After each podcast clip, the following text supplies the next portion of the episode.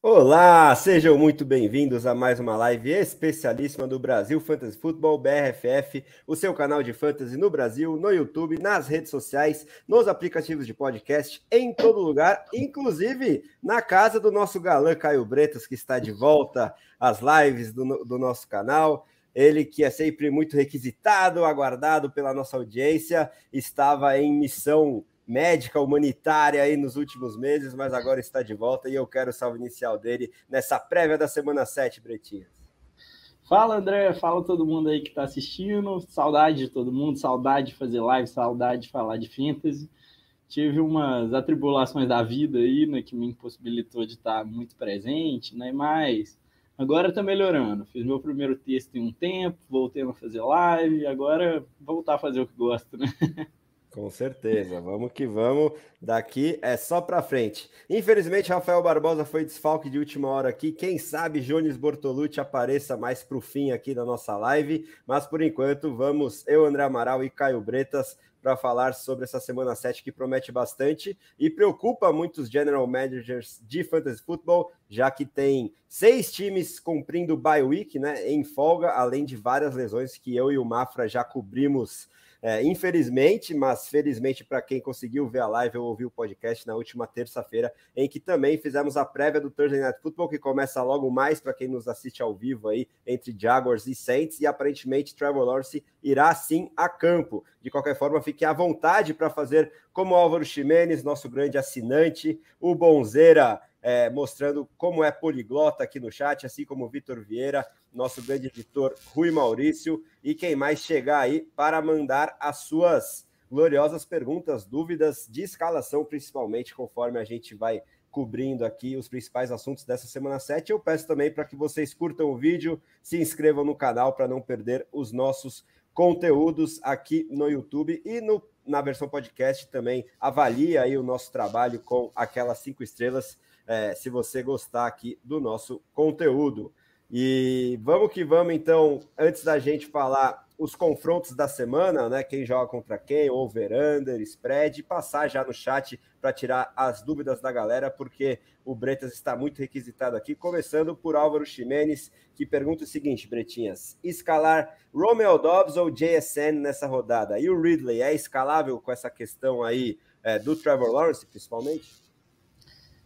É, fala Álvaro, bom tá batendo papo com você aqui de novo aqui nas lives. É, entre esses dois, eu acho que é o Dobbs, não dá muito para fugir disso não. Contra a defesa do Broncos ainda, que é muito ruim, a defesa do Broncos é praticamente a defesa que cede mais pontos contra tudo, contra todas as posições. E para wide receiver eles são fracos também.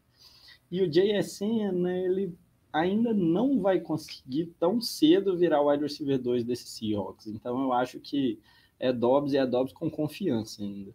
Sobre o Ridley, eu acho que você tem o Ridley, ainda mais nessa bipocalipse aqui, você tem que escalar. Difícil que você tenha um, alguém melhor do que o Ridley para escalar aí. Tem o confronto que não é tão legal, mas Calvin Ridley, Sensei Jones, tem que escalar sim. Por mais que Bretas esteja um pouquinho abaixo do consenso em relação ao camisa zero dos Jaguars, nessa semana específica é difícil fugir, né? E vamos ver, porque eu tenho muitos shares e estou precisando que ele vá bem contra essa boa defesa do Saints. É, espero é, que, que ele volte a, aos tempos de semana 1 em que parecia que ele poderia ser top 5, mas depois o Christian Kirk dominou, né, Bretas? Cara, essa do Calvin Ridley me enganou, tá? Eu tava engolindo já a minha derrota já, porque eu, eu não odiava o Calvin Ridley, não. Mas acabei draftando zero dele. E aí, depois da semana 1, que ele parecia, poxa, um deus do fantasy aí, falar que na semana 1 o primeiro tempo dele foi o melhor primeiro tempo da carreira. Aí eu falei, pronto, errei. Mas agora tá aí, eu acho que vai ser uma pique neutra aí, considerando a DP, né? Justo, também tô com esse sentimento. Então, antes da gente partir para as próximas perguntas aqui do chat, vamos é, tá, é, tecer aqui o panorama da semana 7 com todos os confrontos aí que nos esperam. e falar rapidamente é, do que as casas de aposta também estão esperando em termos de pontuação, que é sempre muito importante para o Fantasy. Então, vamos colocar o banner aqui na tela e falar que além desse Thursday Night Football entre Jaguars e Saints, teremos no primeiro horário de domingo Cleveland Browns visitando Indianapolis Colts, um over-under baixinho, como vai ser o caso em vários confrontos essa semana, 40 pontos e meio e os Browns favoritos por 3. Buffalo Bills visitando New England Patriots, favoritaços, os maiores favoritos da rodada, 8 pontos e meio para os Bills, né, de favoritismo, e o over-under também é de 40 pontos e meio.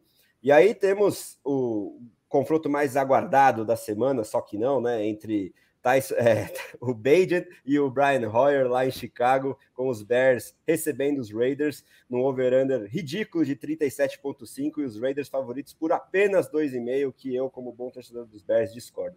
Aí temos outro confronto divisional aqui entre Giants e Commanders jogando em Nova York, também 37,5, baixíssimo o over-under, com os Commanders favoritos por 3. Outro over-under de 37,5 apenas é entre Atlanta Falcons e Tampa Bay Buccaneers, mais um confronto divisional, né?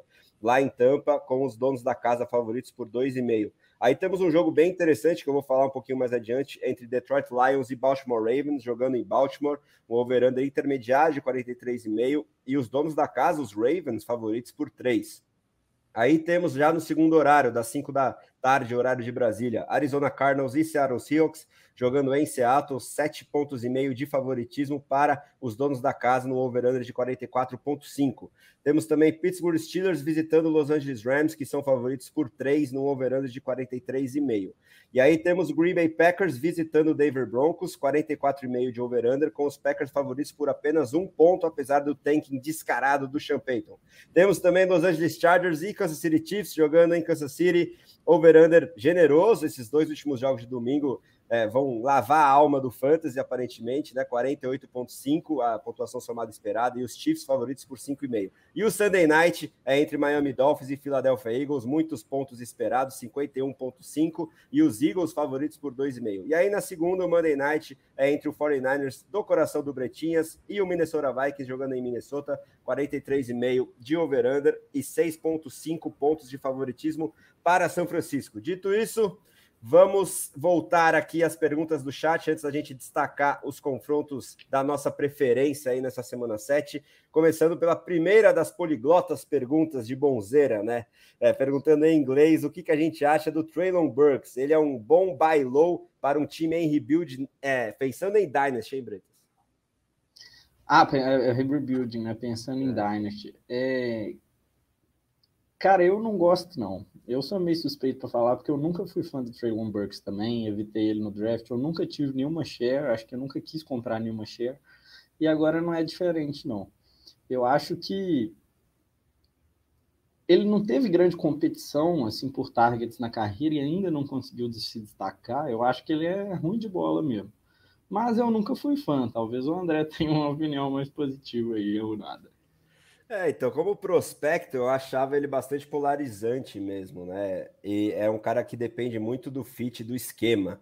E num time que passa pouco a bola, que tem um quarterback em pleno declínio e as opções jovens são piores ainda, aparentemente, né? Vamos ver agora com o Ryan Tannehill de fora se o Will Levis surge das cinzas é, ou se a gente vai chegar aí, seguir aí com o Malik Willis mostrando muito pouco. Mas eu acho que não dá para passar tanto pano assim depois de quase um ano e meio aí de profissional do Traylon Burks. Ele teve uns flashes aí na metade final de 2022, mas muito pouco ainda para a gente ter uma esperança que dias melhores virão. Ok, que tem um histórico aí na NFL de recebedores que começam a explodir a partir do ano 3, mas eu acho que isso é cada vez menos frequente, porque os wide receivers estão sendo cada vez mais exigidos desde cedo, né? Então eu também estou mais para essa linha de fade aí do Burks. Ok, que hoje o preço dele está muito baixo, dependendo do que for a contrapartida, pode ser que vale a pena um buy especulativo, mas sem uma esperança de que ele possa se tornar aí o seu wide receiver 2, wide receiver 3 consolidado,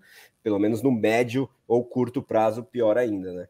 E aí, ó, seguindo aqui no chat, o Rui tá brincando que detectamos um gringo. E chegou também uma pergunta aqui do Vitor Vieira, que tá sempre de olho na gente, e tá perguntando para você, Bretas. Liga Standard, o time dele tá bem de running back, porém tem o Latavius Murray no roster para stash e o Elijah Mitchell tá na waiver. Você acha que vale a pena buscar o Mitchell com essa dúvida ainda entre é, sobre a disponibilidade do McCaffrey para segunda-feira, ou é melhor manter o Latavius Murray agora com Damian Harris fora de combate? Cara, eu acho que é o Elijah Mitchell mesmo, entendeu? Meu feeling, assim, feeling, não dá para saber, não dá para cravar. Eu acho que o McCaffrey só vai, vai ficar aí um, dois jogos fora. Acho que a bye do 49ers está chegando, acho que é prudente guardar ele até a bye, sabe? E eu sinto que é isso que o 49ers vai fazer. E o Shanahan gosta do Elijah Mitchell. Ele só tirou o backfield do Elijah Mitchell quando chegou o McCaffrey, mas eu acho que aí entre Mitchell e Jordan Mason vai ficar o Mitchell mesmo. Ele é um cara que eu mesmo busquei em algumas ligas aí já, já de stash e prefiro ele tranquilo do que o Latavius Murray. Eu acho que tem bem mais upside, né? E sinto também que a coisa mais prudente a fazer é descansar e o McCaffrey. E, e, eu acho também que com o Mitchell plenamente saudável, que não foi o caso em 2023 ainda, e o Shanahan fez questão de deixar isso claro quando foi perguntado não sobre o Mitchell, mas sobre o Mason na, na é, coletiva de imprensa depois do último jogo, ele falou que o, Mitchell só não teve mais oportunidades ainda porque não estava plenamente saudável, não estava disponível, né? E aí eu acho que mesmo com o McCaffrey voltando, principalmente em jogos nos quais os 49ers consigam abrir duas ou mais posses de vantagem, a gente vai ver bastante Mitchell é, queimando relógios aí, mesmo com, junto com o McCaffrey. E aí, na ausência do McCaffrey, ele tem um upside bem maior, até porque esse backfield dos Bills se nos enganou um pouquinho no início dessa temporada. O James Cook é, animou muita gente, já voltou a ser uma bagunça em termos de segurança de como eles vão ser utilizados e, e mesmo o volume terrestre, né? Eles estão passando muita bola, como parece que sempre vai ser o caso enquanto o Josh Allen se mantiver lá com essa comissão técnica. Agora, vamos à próxima pergunta do Bonzeira, essa em espanhol. Ele está perguntando o seguinte, hein, Bretas? O que pensam do jogador de los Cuervos de Baltimore, dos Ravens, né? O running back Keaton Mitchell, ele que é um calouro aí, que muita gente está fazendo ads especulativos. Você acha que vale a pena, Breno? Para mim vale nada, não. Mas assim, é minha, é minha opinião mesmo, assim, é, um, é puramente especulativo, e é uma especulação que para mim não vai dar em nada. O Ravens é um time assim que bem tradicionalmente gosta de backs veteranos, né, e tal, e, e o Mitchell aí, undrafted, né, não, não me atrai muito não, nem para redraft, não, talvez para Dynasty, né, se ele tiver na waiver ali, dá para buscar mas não me atrai não. Para mim é fogo de palha. Também não boto muita fé. Acho que sem o Dobbins vai seguir esse comitezão aí. Gus Edwards para ser o power, aí você tem o Justice Hill ali, mas nenhum com muito upside. E o Mitchell também, por esse é, fraquíssimo capital de draft, sequer foi draftado, não é um jogador que, que eu acho que pode se tornar um James Robinson assim e, vir do nada para surpreender, né? É, Ruizão está destacando aí a camisa dos All Blacks que eu estou homenageando aqui é, porque venci recentemente uma aposta com meu primo, super entendedor de rugby. Eu não entendo nada, mas eu sei que os All Blacks né, têm a sua tradição. E ele falou: não, dessa vez a Irlanda vai ganhar do, da Nova Zelândia, tenho certeza. Eu falei: vou apostar aí com você, vai, Nova Zelândia. E me fizeram feliz, então estou aqui homenageando. Não sei o quão difícil essa aposta parece, não, mas me parece uma ótima aposta de se fazer. Pois é, né? Pois é, mas segundo ele, a Irlanda que decepcionou, que ia ganhar, mas ah. enfim. Vamos que vamos. Ó, Mafrinha que hoje infelizmente foi desfalque, né? Porque está cumprindo deveres paternais, como deve ser o caso, tá aqui de olho da, na gente, na audiência, no chat, é, elogiando aqui a dupla é, e te chamando de Monza, né, Bretinha? Você quer explicar claro. a piada interna? Cara, essa, essa do Monza é porque, assim, né, eu, eu sou uma pessoa, eu gosto de dar uns takes mais ousados, assim, sabe? Fingir uma convicção que não existe no Fenta. E aí eu cravei, falei, se o Tyler Higby não for um Tyrant top 8 enquanto o Cooper Cup estiver fora, eu sou um Monza 94. E o Tyler Higby não foi. O Tyler Higby terminou como Tyrant 9 no período. Você viu quão razoável foi a take. Só que Mas eu acho que foi muito ele... mais pela é, falta de concorrência do que pela capacidade do jogador em si, né? Mas Também. qual que é o ponto principal do Mafra, né? Também é, o ponto principal do Mafra é que ele bate muito nessa tecla, assim, que é o do você não cravar certezas no Fantasy, porque é um jogo sem certezas, o que é um argumento perfeito. Eu, ele está até correto, mas eu gosto de cravar por estilo assim mesmo, mas é impossível quem... e, chamar de Monza é a prova disso. Mas quem que surgiu praticamente do nada e a gente não contava com a astúcia dele? O queridíssimo de Gabriel Mafra, Puka Nakua, né? Acho é. que sem o Cooper Cup foi ele que né, é, monopolizou tudo ali no jogo aéreo e fez com que os concorrentes, como o Tyler Higby, que a gente imaginava que fosse o principal beneficiário, não tivessem todo esse desempenho que estava esperando, né? Sobre isso, cara, eu acho que eu, eu nunca falei isso publicamente, assim, porque eu não estava muito tempo sem fazer live, né? Mas o acerto do Mafra, do Puka na Cua, pique de round 6, se eu não me engano, do jeito que foi, é o acerto de fentas mais bonito que eu já vi no Brasil aqui sendo acertado. Cara, detonou. Olha o que, que o Puka tá fazendo. Hoje, para mim, ele é o wide receiver de Dynasty top 12. Hoje, inclusive, eu acho que eu até gosto mais do Puka do que o Mafra, o que é uma curioso. Mas, cara, esse acerto foi lindo do, do Mafra. Aí sim, então tô muito curioso para ver como vai ser o segmento da carreira aí do Puka, porque assim, a tape eu ainda quero ver um pouquinho mais, mas a produção estatística é um negócio absurdo, quebrando recordes aí de primeiro mês para calor, então a gente tem que ponderar aquela velha discussão do fantasy, né? A, a, os caras mais de tape contra os caras mais de, de histórico estatístico, né, Breno? É, eu acho. Eu, eu falei isso já no grupo BRFF quando ele jogou contra o Niners. Eu achei ele meio bagre no tape. Só que, poxa, eu acho que nesse ataque do Sean McVay isso não importa muito. Eu acho que como jogador não dá para você preferir Cooper Cup a Tyreek Hill, Justin Jefferson. E no Fantasy ele pontua mais. Então, eu acabo gostando muito do Puka no Fantasy, sim. Por isso que o Fantasy é uma coisa bem diferente da NFL. Mas manda bala. É, bora, não, não, pra gente ir pra frente, falar dos jogos Sim. aqui. Vamos que vamos. Só mandar um abraço. Aqui, que eu tô só mandar um abraço pro Vitão aqui, meu amigo. É, e o Mafra tá complementando que o Burks é bust. E o Vitor também tá pedindo para você fazer trade com ele, hein? Tá aqui, ó, faz uma troca comigo, depois vocês negociam. Então, Bretinhas, bora para nossa primeira pauta principal aqui que são é, os jogos que mais nos chamam a atenção, claro que com o Fantasy como principal argumento, mas fique à vontade aí para destacar um confronto entre times da AFC que muita gente pode ver passando debaixo do radar para o Fantasy, mas eu quero muito saber por que, que você destacou Cleveland Browns e Indianapolis Colts. Eu destaquei, destaquei o Cleveland Browns e Indianapolis Colts menos por causa do confronto dessa semana, mas mais na verdade porque eu gostaria de falar desses jogadores, sabe? Assim, é... Ainda mais eu que estou há muito tempo sem fazer live. Eu acho dois times interessantíssimos para o Fantasy, muito mesmo, porque tem muitos jogadores aí polarizantes. É o Jonathan Taylor de um lado, o Jerome Ford ali do outro, aí um que eu acho ainda um pouquinho polarizante, o Elijah Moore. É, Sobre o confronto em si, é um confronto com um over-under bem baixo, né? Um over-under de 41, se eu não me engano, e alguns caras aí que eu sigo na aposta apostaram no under. Então vai ser um jogo de poucos pontos. Então eu diria assim, não dá para você confiar muito na produção dos jogadores nessa semana, mas eu estou muito confiante nesses jogadores de todos os times para o futuro, para o ano, para a temporada. No lado dos Colts, Jonathan Taylor, cara, você não paga 14 milhões por um running back por ano para não, não ser Belcal. Eu acho que é questão de tempo. Então, esse jogo, eu acho que ele ainda não vira Belcal. Contra a defesa de Cleveland, ele vai pontuar mal. Eu queria frisar a mensagem do não desista do Jonathan Taylor. Eu já comprei dois, se eu não me engano, em redraft esse ano, e gostaria até de comprar mais.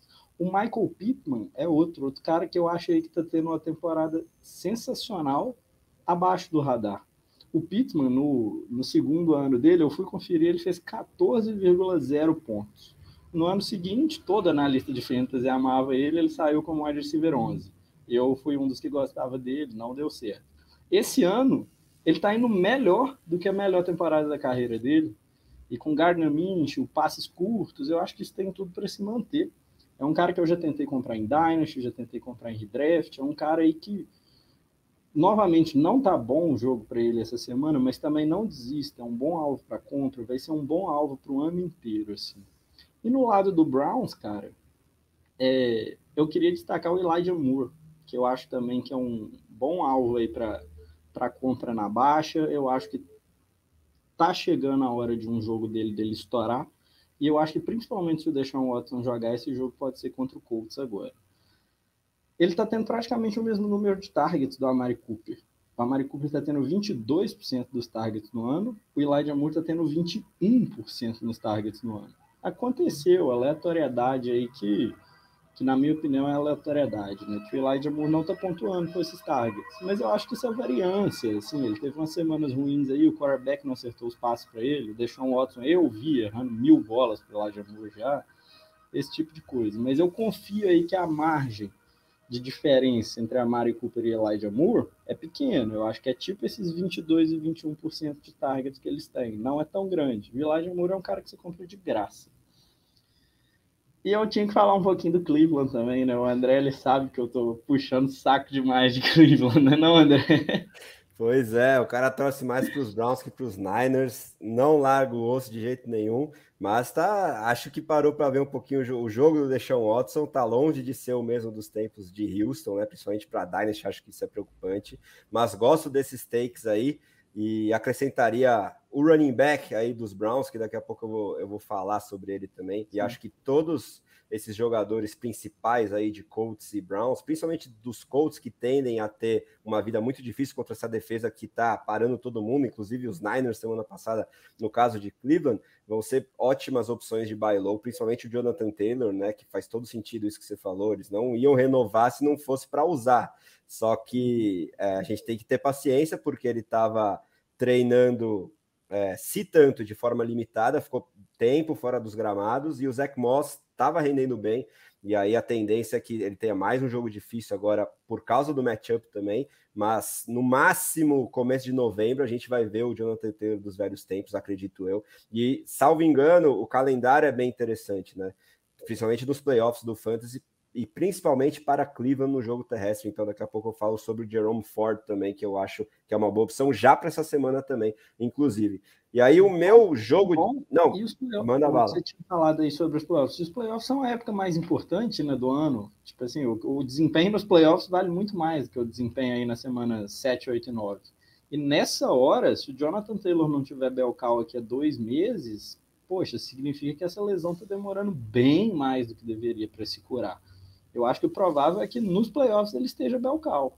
E a gente viu como que o Zach Moss, que é o Zach Moss, estava pontuando aí. Então, eu tô bem alto no Taylor, apesar dessa semana o confronto tá meio ruim.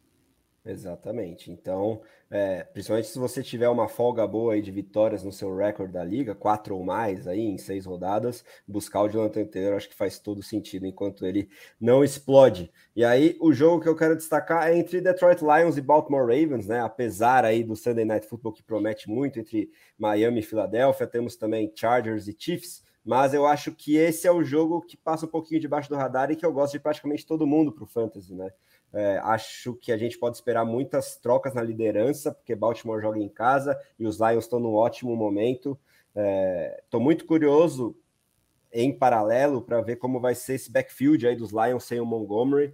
Craig Reynolds é, vai ter o seu papel, mas eu espero muito um breakout do Jamir Gibbs. É, eu sei que com o Montgomery disponível, ele não vai ser nem perto de Belcal, mas eu queria ver é, um cara que eu sei que é muito talentoso, mais consolidado aí nesse playbook, e espero que ele tenha essa oportunidade já nessa semana 7, né? Apesar de esperar que é, também por essa questão física ele não esteja é, na ponta dos cascos ainda, mas enfim, é um cara que eu acho que, seguindo uma tendência de calouros também, pode ter um final de temporada bem importante e que eu estou buscando adquirir aí também, já em redraft também, enquanto ele não estoura.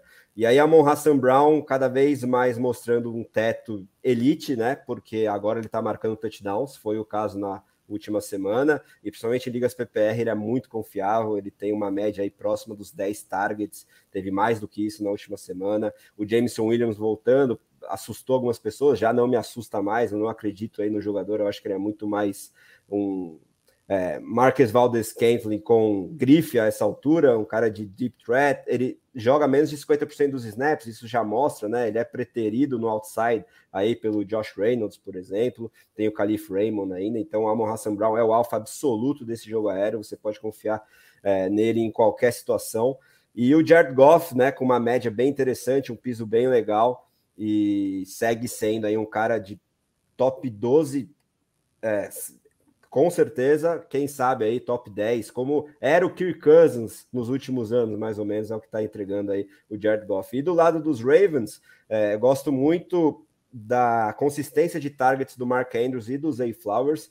Eles ainda estão é, devendo no quesito touchdown, principalmente pela baixa eficiência de red zone desse ataque, principalmente do Lamar Jackson, é algo que ele, né, historicamente tem que trabalhar um pouquinho melhor, mas eu acho que a regressão tende a chegar para esse jogo aéreo e está bem concentrado nessa dupla que para mim é de longe a mais talentosa, Odell Beckham Jr. e Rashad Bateman são no máximo final de banco em liga redraft padrão a essa altura. É, o backfield como a gente já falou, não dá para confiar em ninguém, mas o Lamar em si, por mais que tenha tido um último jogo de baixa, eu acho que ele também tende a ter uma boa partida aí nessa semana 7. Então eu gosto de todos os principais protagonistas aí desse duelo entre Detroit e Baltimore. Dito isso, peço para que vocês mandem mais perguntas, né, galera? E vou perguntar para o Breta se ele quer destacar mais algum jogo ou a gente já parte para os jogadores em específico. Acho que Acho que deu problema no seu som, Bretas. Eu não estou escutando. Peço para o pessoal do chat aí é, me falar. Tenta trocar seu microfone para ver se eu volto a te escutar. Os problemas só comigo. Vamos lá, Bretinhas. Agora eu te escuto, eu acho, hein? Acha? Bora! Agora ah, sim. Emenda aí sobre o Lamar, vai. Ele tá marcando muito poucos touchdowns, assim, dos touchdowns do Ravens, sabe? O Ravens chega e ele não faz passe, não corre para TD. E isso é uma regressão muito óbvia, assim, que ele vai começar a ter, entendeu? Você pega alguns QBs aí, tipo o Joe Burrow. O Joe Burrow tá participando de todos os TDs do Bengals. O Lamar tá participando de muito poucos. Isso é uma coisa que tende a regredir a média, assim. Então, o Lamar é um cara que com certeza cresce. Acho que você tá corretíssimo. Boa, aí sim. Pedro Decker, que já já estará como convidado aqui numa live nossa, chegou também.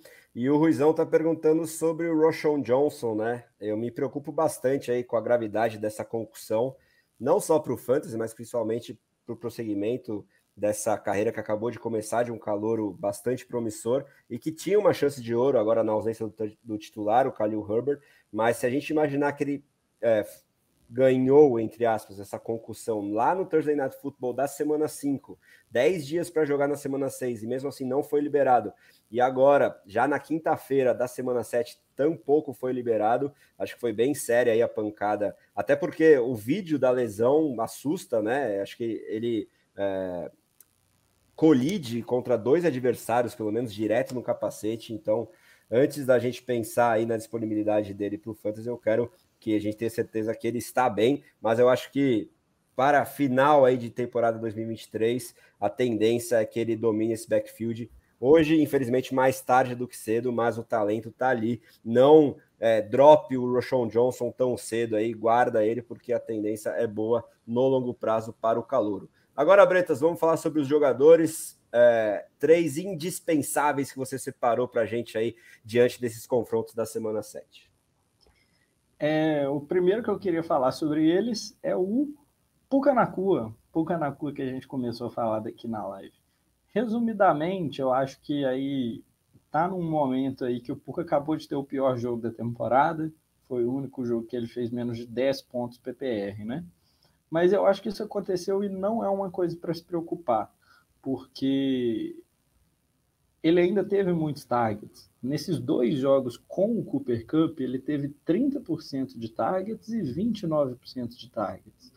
Então, ele está recebendo target igual os wide receivers top 10 na liga recebem. Então, não é uma coisa para se preocupar. O jogo também não me assusta. E o que é importante é com, com esse tanto de target, cara.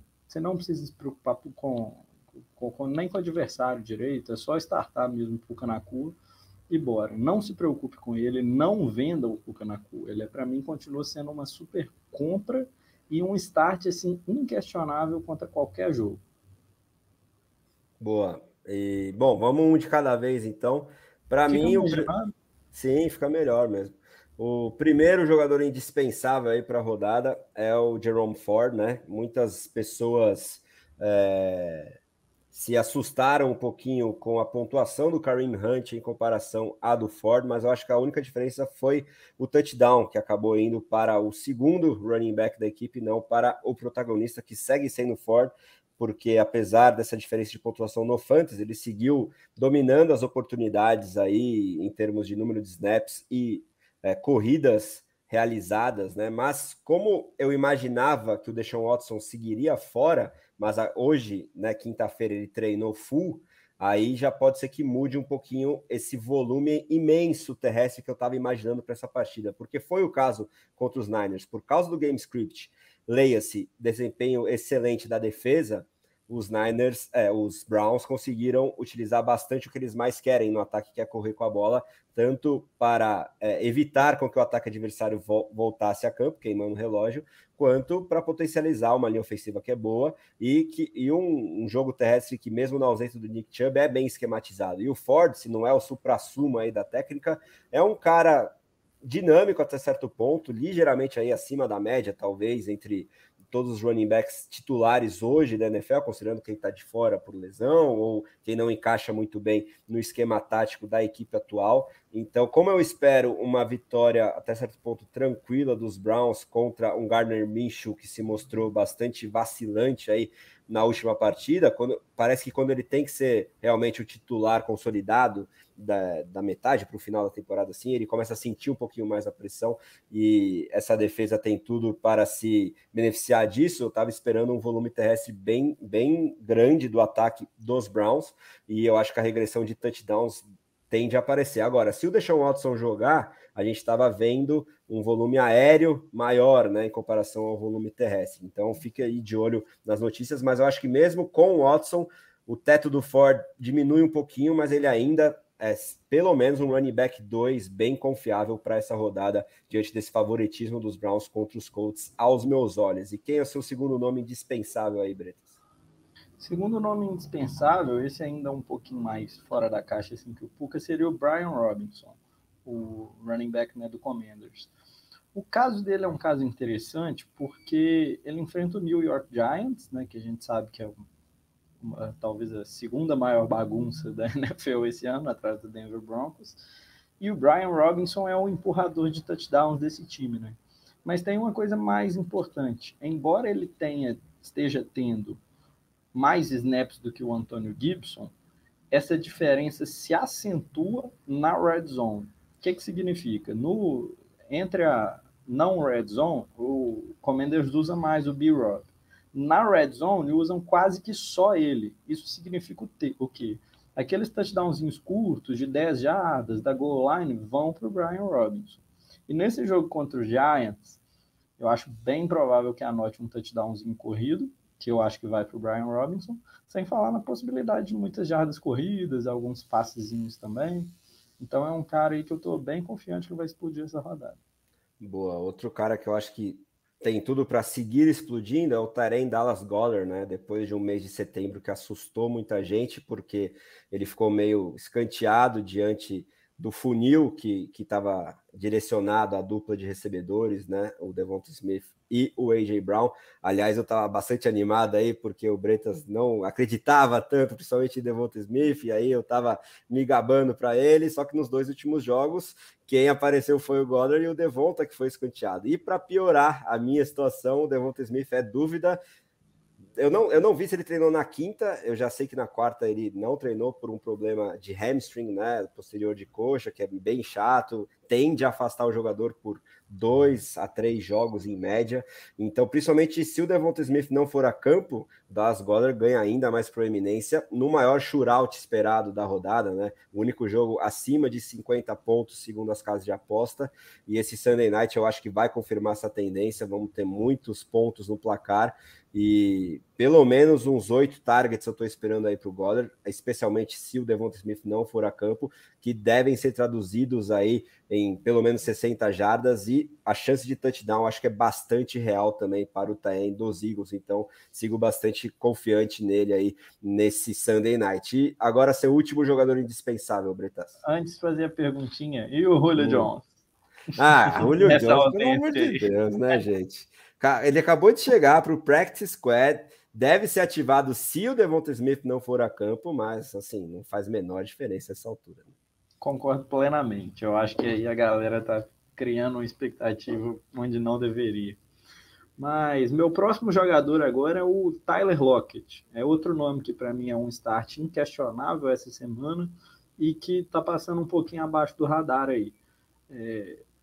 O negócio é que enfrenta o Arizona Cardinals, né, o Seahawks. E a defesa do Arizona Cardinals está uma, tá uma mãe recentemente, principalmente nos últimos jogos, apesar de um começo de temporada até interessante. Nos últimos três jogos, foi o pior time da NFL defendendo wide receivers, com muita distância para o segundo lugar. Eles cederam três touchdowns e 650 jardas para wide receivers. Isso daí dá 210 jardas, jardas por jogo para wide receiver. Então, a line até do Tyler Lockett em Las Vegas está alta. Ele é um cara que vai ter muitas aí, é, muitos targets, né, muitas recepções. E eu acho que esse pode ser um daqueles famosos joguinhos do Tyler Lockett que a gente gosta, que ele vai, de repente, média 27 pontos. Então, para mim, é um cara aí que se eu tivesse, eu escalaria, escalaria com confiança. Ainda mais num confronto divisional, que costuma ser a especialidade do camisa 16. E aproveitando que você destacou ele, já responde o Dantas aqui, nosso também fiel seguidor, que tem uma dúvida boa. Eu gostaria de ter uma dúvida dessa na minha liga, né? Escalar Zay Flowers ou o Tyler Lockett que você acabou de destacar? Olha, essa eu achei muito difícil, viu? É uma dúvida, dúvida bem boa também, porque eu tô bem alto no Zay Flowers também. Eu acho que ele é um, é um cara que eu tô acima do consenso os targets dele ali estão indicando que ele tem um jogo quente para vir aí. É... Olha, cara, eu, eu acho que eu escalaria o Lockett, mas assim, se você tiver com o coração querendo dizer Flowers, pode ir. O que, que você acha, André? Eu iria dizer Flowers porque eu acho que ele tem um. Os dois têm um teto muito interessante. Talvez o Lockett tenha um teto até maior, mas o piso do Zay Flowers, nesse momento, para mim, é um pouco mais confiável, porque ele tem menos concorrência, ao, ao, meu ver. E eu acho que o game script no Seahawks pode forçar muitas corridas e diminuir um pouquinho as oportunidades para os recebedores. Agora, se por acaso, que existe a chance, mas eu acho que não vai ser o caso, o DK Metcalf não jogar e o Lockett jogar, porque ambos estão um pouquinho baleados, mas devem ir para o jogo, aí se, se o Metcalf não for a campo, aí eu iria de Lockett. Então, enfim, ficar de olho nas notícias, mas ter essa dúvida já é Nossa. é ótimo, né? Deixar um desses caras no banco, pelo amor de Deus. Na Apocalipse ainda, o cara é. me aparece com essa dúvida. Exatamente. Mas é, quando é muito pau a pau assim, eu, eu acho que dá para ser para qualquer um dos dois lados.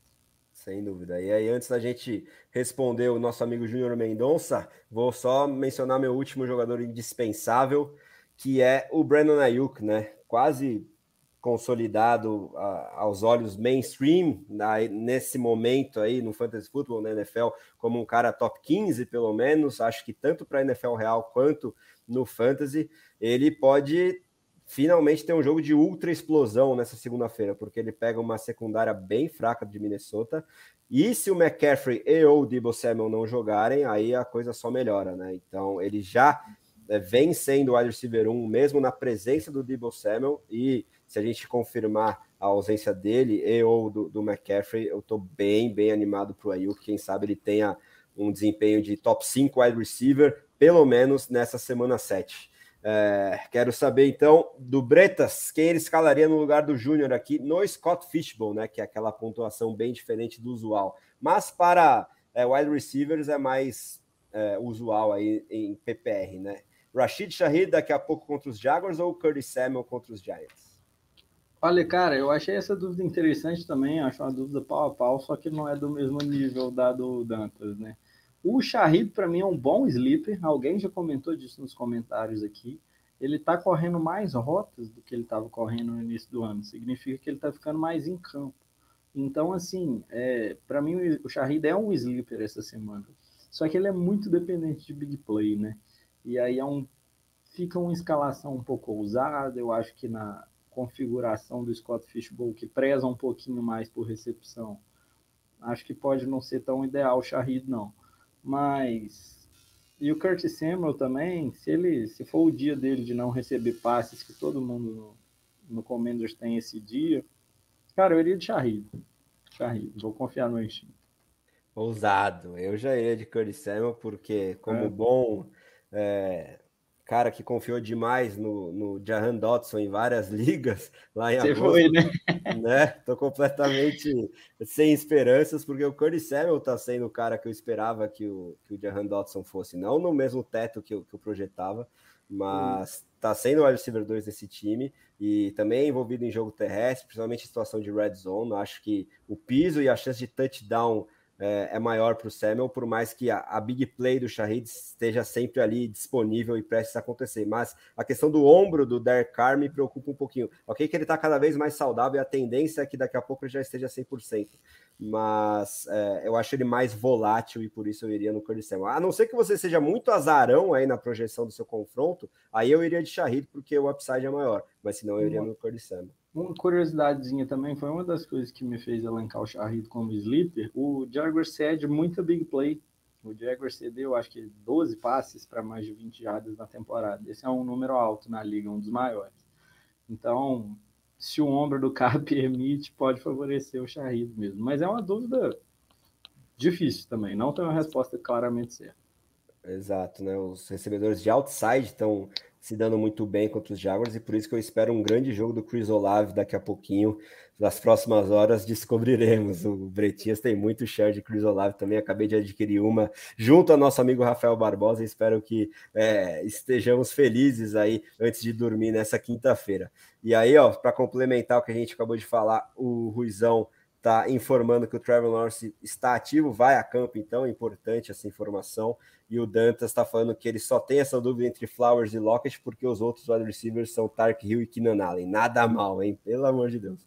Agora, vamos para os jogadores interessantes, Bretas, mais, ainda mais sleepers, né? Jogadores que a gente não pensa assim com tanta certeza quando bate o olho em colocar na escalação, mas que podem ser boas apostas para essa semana 7. O que, é que você tem primeiro?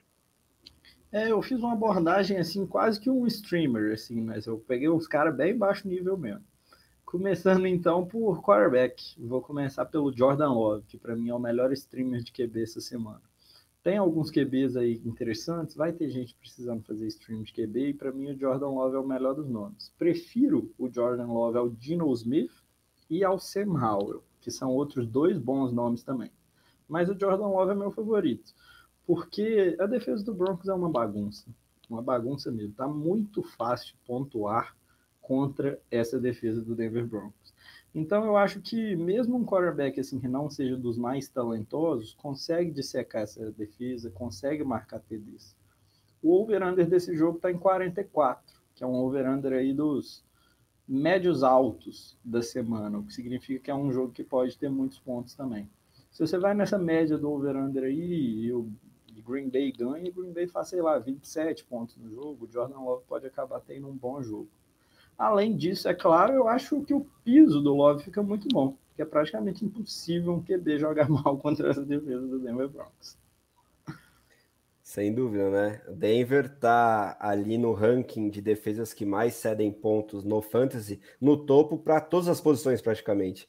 Running back principalmente, mas, né, quarterback também, recebedores, então Tyrant também. bastante. Tyrant também, então, enfim, nenhuma escapa e tá feia demais a coisa lá no Colorado, e a tendência, porque, né, volta a frisar aqui, tá cada vez mais claro que o Sean Payton quer o Caleb Williams e ele vai fazer de tudo para continuar perdendo, que ajuda os adversários no fantasy se você tiver alguém para escalar, e aí por isso que, rapidamente, eu destaco aqui o Aaron Jones como absolutamente indispensável também para essa rodada. É quase que o meu start of the week aí.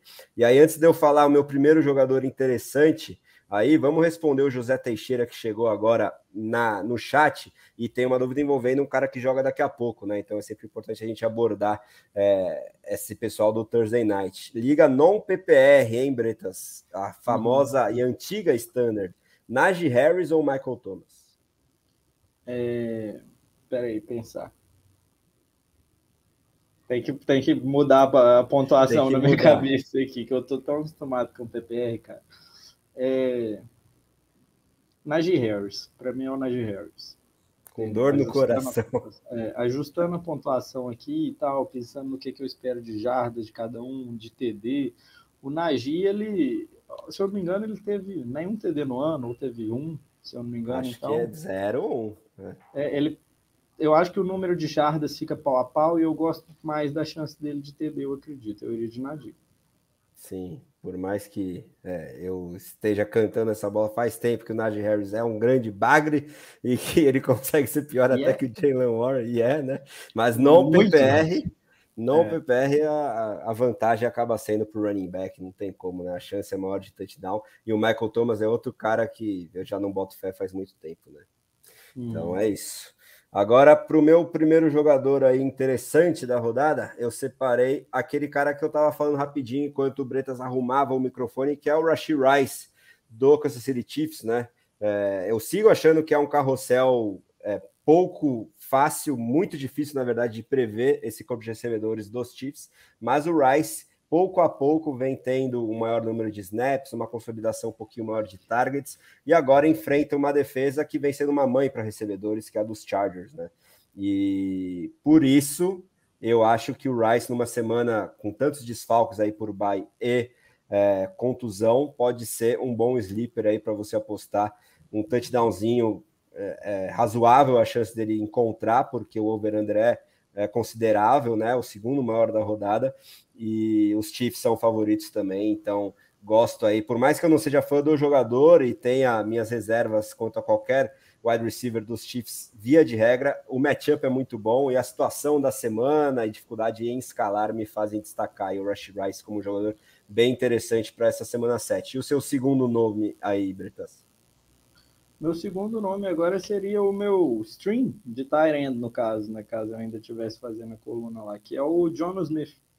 Aqui eu estava até abrindo no celular as pontuações dele aqui para poder falar exatamente o que, que foi, mas o Jonas Smith já na semana 1 ele fez zero, aí no segundo jogo ele foi mais incluído no plano de jogo, desde então não saiu. Nas últimas cinco semanas, Jonas Smith não fez menos que oito pontos e meio. Isso é muita coisa. A média dele passa dos 10. Então, assim, quando você procura um string de Tyrande, é o que eu acabava buscando, você gosta de 9 pontos na partida. O Jonas Smith não faz menos de 8,5 tem muitos jogos. Então, para mim, ele é o string mesmo da semana. O, a pontuação dele não é aquele tipo de pontuação aleatória que depende de touchdown. Ele está com a média nesse tempo de quase 6, de 6,5 targets por jogo, que é uma média bem é, interessante para Tyrands e por outro lado eu acho que deve ser estável para mim. Então, se você precisa de um stream de Tyrant nessa semana, é o John Smith.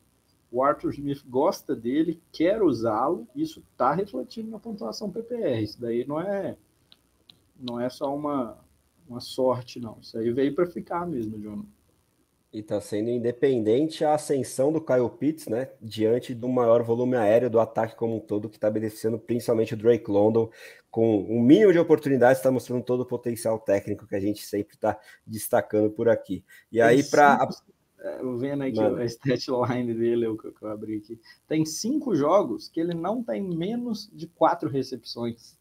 Teve 4, 5, 6, 6 e 4 recepções. Isso para Tairen é ouro, né? Oh. É achar um tesouro mesmo. Então vamos torcer para que a tendência siga assim. E aí, aproveitando que a gente está falando de Tairen, meu segundo jogador interessante aí, que é uma boa aposta para a semana, é o Michael Mayer, calouro do Las Vegas Raiders, né? Finalmente está tendo proeminência porque talento a gente sempre destacou como prospecto, né? Um cara muito interessante, foi draftado no topo do segundo round. Eu até esperava que ele fosse draftado no primeiro round, e eu acho que valia a escolha se fosse o caso.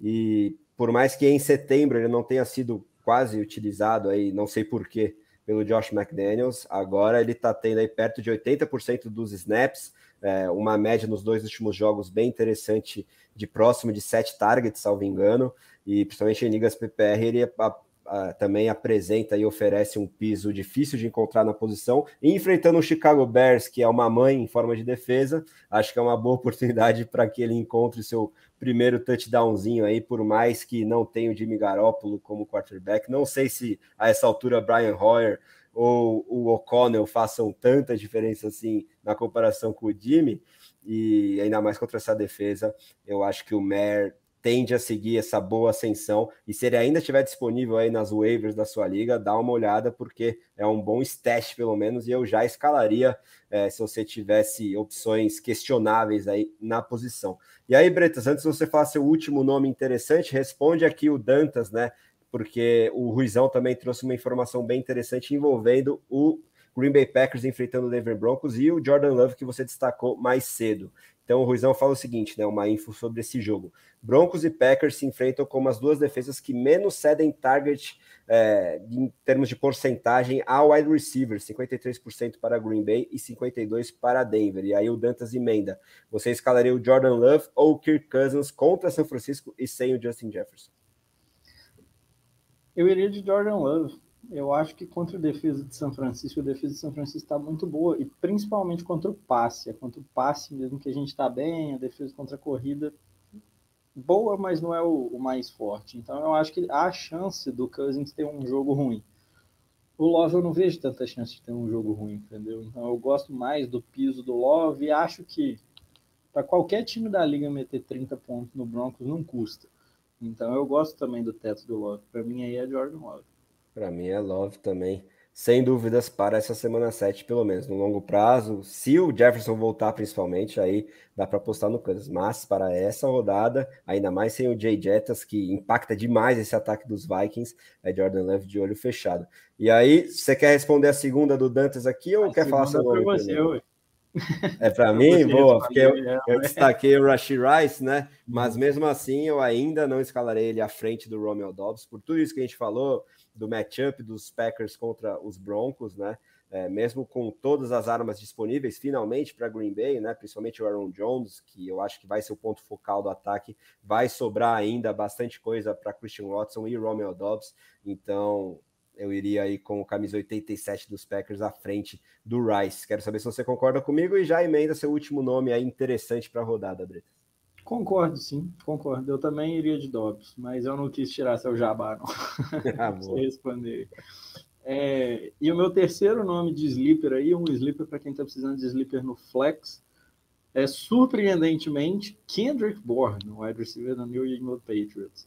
O Bourne ele tá pontuando no New England Patriots porque não tem mais ninguém para receber passe e é um time que fica atrás do placar constantemente. O Borne está com a média de quase 12 pontos PPR por jogo, já em seis jogos. E isso não é sorte, não, não é porque ele está marcando muitos touchdowns. Ele está tendo os targets para isso. Os pontos dele esperados, se ele tivesse uma eficiência média, é 12 pontos por jogo também. Então é um cara aí, eu acho que veio para ser flex para ficar, ao que a gente está vendo aí. Nesses seis jogos, ele tem 7,2 targets por jogo. E agora contra Buffalo Bills é um matchup que é bom. É... Porque não dá para você correr muito bem contra o Buffalo Bills. O Bills é o melhor time da liga, já tem anos já defendendo a posição de end. Então você vai ter que atacar Buffalo com os wide receivers mesmo. Por sorte, eles estão sem o Davis White ali, o que pode aliviar um pouco o trabalho para os wide receivers. Então o Borne é um cara que eu que eu queria ressaltar para você buscar ele onde ele estiver disponível, que eu acho que você pode ter um flex. E para essa semana específica também, eu acho que pode dar muito certo. É, principalmente para ligas mais profundas. Eu, inclusive, estou escalando o Born em uma delas, mas é, eu só discordo um pouquinho em relação, não sei se é essa total a sua impressão, mas sobre o seu otimismo com uma regularidade do Born ou de qualquer outro wide receiver dos Patriots, porque na minha opinião a gente já teve várias mostras que é muito difícil confiar numa consistência de qualquer pass catcher nesse ataque, né? Nas últimas temporadas, principalmente sem o Tom Brady. E eu gosto de, de fazer a comparação de que se a gente não consegue confiar nos, nos, recebedores dos Chiefs, os Patriots são a versão genérica desse carrossel aí maluco entre recebedores e de um time que marca muito menos pontos. E esse ano sequer o Ramondre Stevenson ou algum outro jogador está sendo consistente para o Fantasy. Então, para o longo prazo, eu não sei se eu confiaria tanto no Born, mas eu gosto aí para esse spot start na semana 7 também. E... Pois é, o, o é, você fez uma boa ressalva também. Para mim, ele não é um, um desses caras de se escalar toda semana, não. Mas para mim, ele é um bom flex ali para o resto do ano. Não tem o ranking de cabeça, mas talvez ali o wide receiver 50.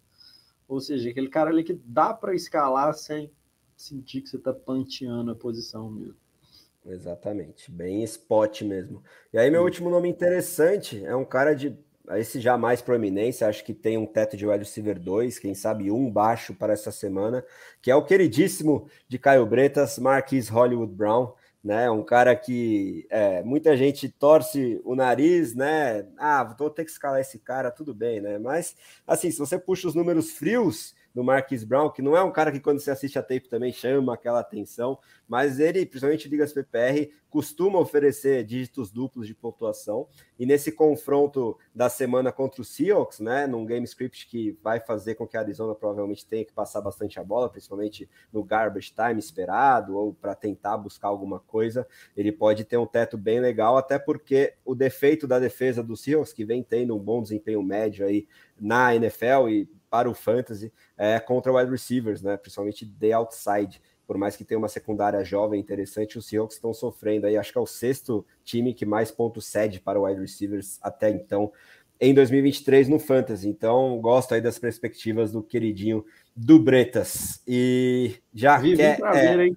Vivi é. o André elogiando Marquis Hollywood Brown na minha frente. Pois é, inclusive trocamos o jogador recentemente aí, eu pegando uhum. meu queridinho Drake Lonut, cedendo Marquis Brown, mas cedendo coisa boa junto também, não foi um é. por um, né? Longe disso. Não, é. foi, foi caro. Foi carinho que eu mandei uma first junto. Mas acho que valeu a pena, porque eu gosto demais do Lono. Agora vamos para as batatas quentes, Bretinhas. Falar sobre aqueles jogadores que a gente evitaria quase que a qualquer custo para essa semana 7. Manda bala. Eu vou continuar no Arizona Cardinals aí, vou falar do Zach Ertz como um jogador para você evitar a todo custo. O Ertz ele teve um início de temporada surpreendente, ele me conquistou no início do ano aí, porque ele estava tendo muito, muito target, só que recentemente ele já não está sendo tarendo mais do próprio Arizona Cardinals.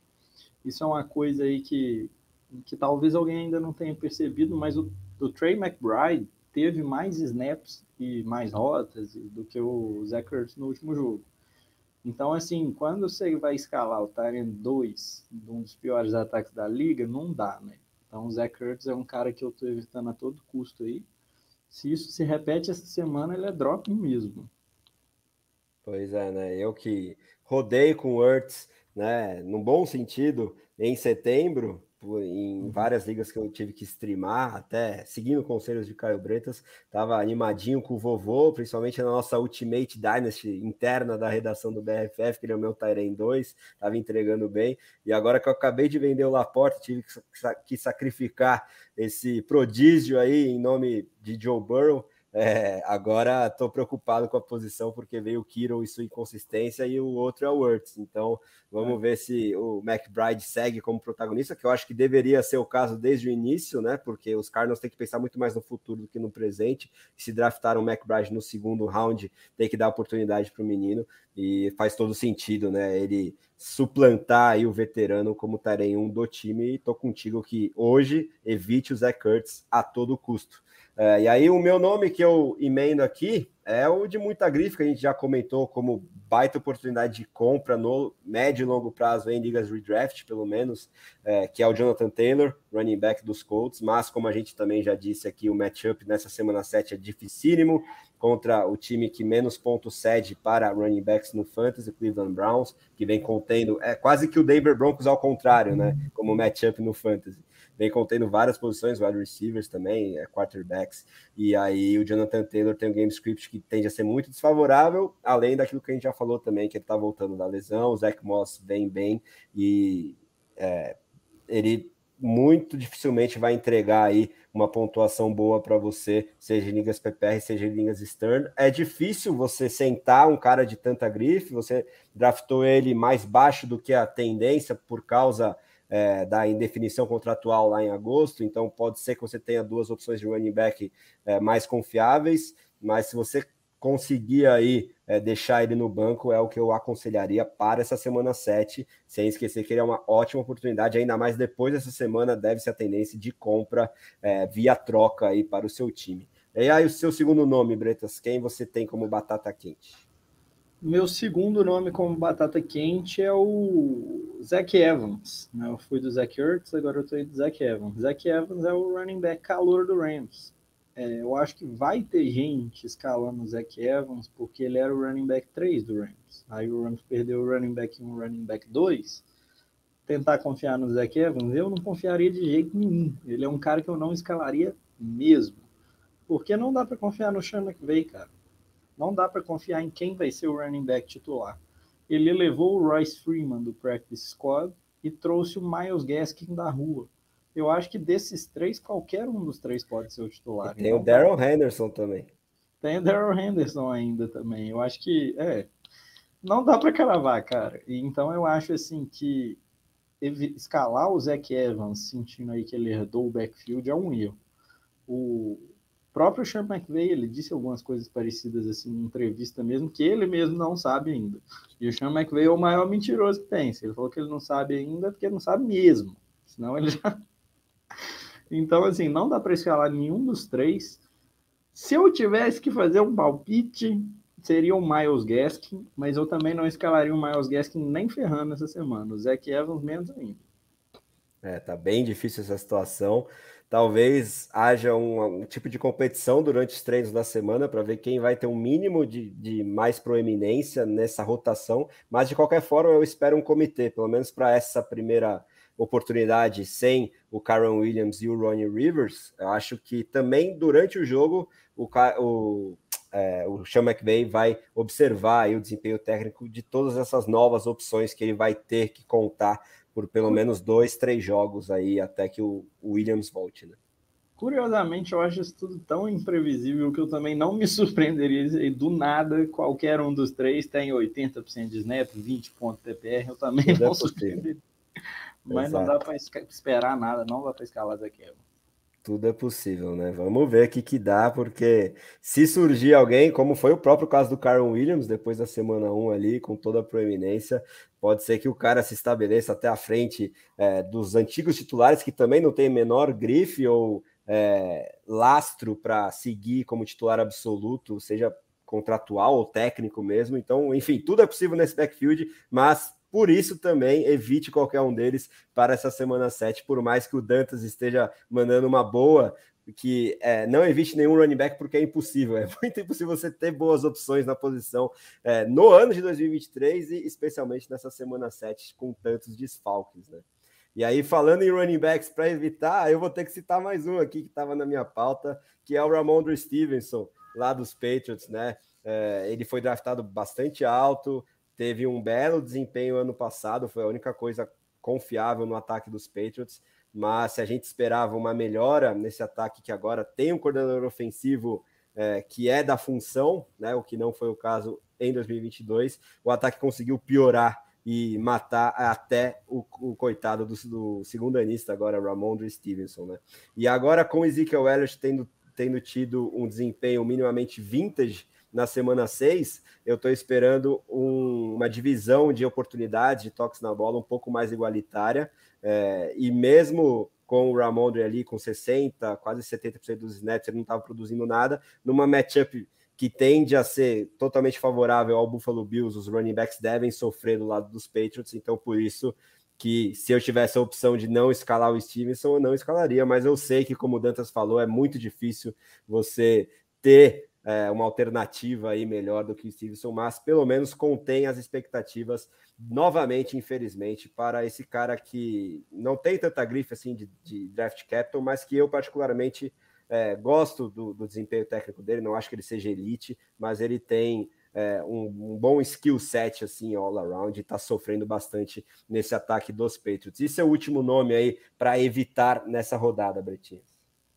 O último para evitar para mim é o Javonte Williams. O Javonte Williams caiu no tipo de situação que é a situação que eu menos gosto no fantasy de todas. Eu nunca draft nenhum jogador que se encontra nesse tipo de situação, que é o comitê de três running backs. O Javonte Williams está num comitê de três running backs, não dá para, eu acho, escalar em quase nenhum jogo. Praticamente nenhum, não dá para confiar nele, é, vender o quanto você conseguir. E aí não dá para confiar mesmo. O Jaleel McLaughlin ainda está pegando mais os snaps de passe. Então o Javonte ele cai na, na parte ruim desse comitê ainda, que é o cara que mais corre, né? Não, e, e corrida é menos valioso do que target. Né? Então eu não gosto nem um pouco do Javonte Williams e acho assim que ele para mim não é um top running back nem 40 nessa semana não, viu? Porque do Broncos o melhor ainda fica sendo o Jaleel McLaughlin. Tô contigo nessa também. por mais que eu gostasse bastante do prospecto de Avonte Williams, a situação em que ele está inserido, além da questão da lesão que ele sofreu muito grave, está fazendo com que o valor dele despenque semana a semana no Fantasy Football. Até em Dynasty eu me preocupo aí com é, o panorama desse cara que já foi ranqueado no top 5 da posição, né, depois do seu ano de calor. E para fechar a lista aqui das batatas quentes, acho que eu tenho o nome mais unânime a essa altura, que já foi mencionado aqui também, que está quebrando meu coração em cerca de oito ligas, se eu não me engano, que é o Jahan Dodson, camisa 1 do Washington Commanders. O talento estava ali, né? Depois do ano de calor, esperava grandes coisas para ele, mas Curtis Samuel vem suplantando. Ele já teve dois desempenhos de zero ponto para o Fantasy, se não me engano, o último deles na semana 6, acho que foi um target só, nenhuma recepção. E seja qual for o adversário a essa altura, mesmo que agora ele enfrente os Giants, que são uma matchup neutra, acho que nem fede nem cheira. É, não dá para ter a mínima confiança aí no Jahan Dodson e ele tem que provar muita coisa antes que a confiança retome. E em ligas tradicionais aí, de, de 15 spots no seu elenco, ele é facilmente dropável a essa altura, infelizmente aí, o meu queridinho de agosto, Jahan Dodson. Dito isso, Bretas, tem considerações finais aí para gente? Algo mais que você queira é, comentar, seja um jogador, seja uma partida, para essa semana 7 da sua volta triunfal aqui à nossa bancada do BRFF? É, foi ótimo voltar, cara. Isso é uma das considerações que eu queria fazer e foi ótimo voltar. E eu tava rindo aí do, do seu erro no Jahan Dotson, né? Que foi um dos caras que você mais draftou. E pensando no meu próprio erro no Cam Akers, que foi um dos caras que eu mais draftei. São dois caras que a gente draftou que não foi por lesão, mas viraram grandes zeros na temporada. Né? O Jahan Dodson, a curiosidadezinha, ele tem menos da metade da pontuação do McLaurin e do Kurt. Essa é foda, essa é doída, né? Muito doída. E o Akers nem se fale, o Akers não fez nada até agora, né? Então... Virou handcuff do Bagre Alexander Madison, tá Bagre do Bagre. É. consideração é isso, né? Que a gente erra também.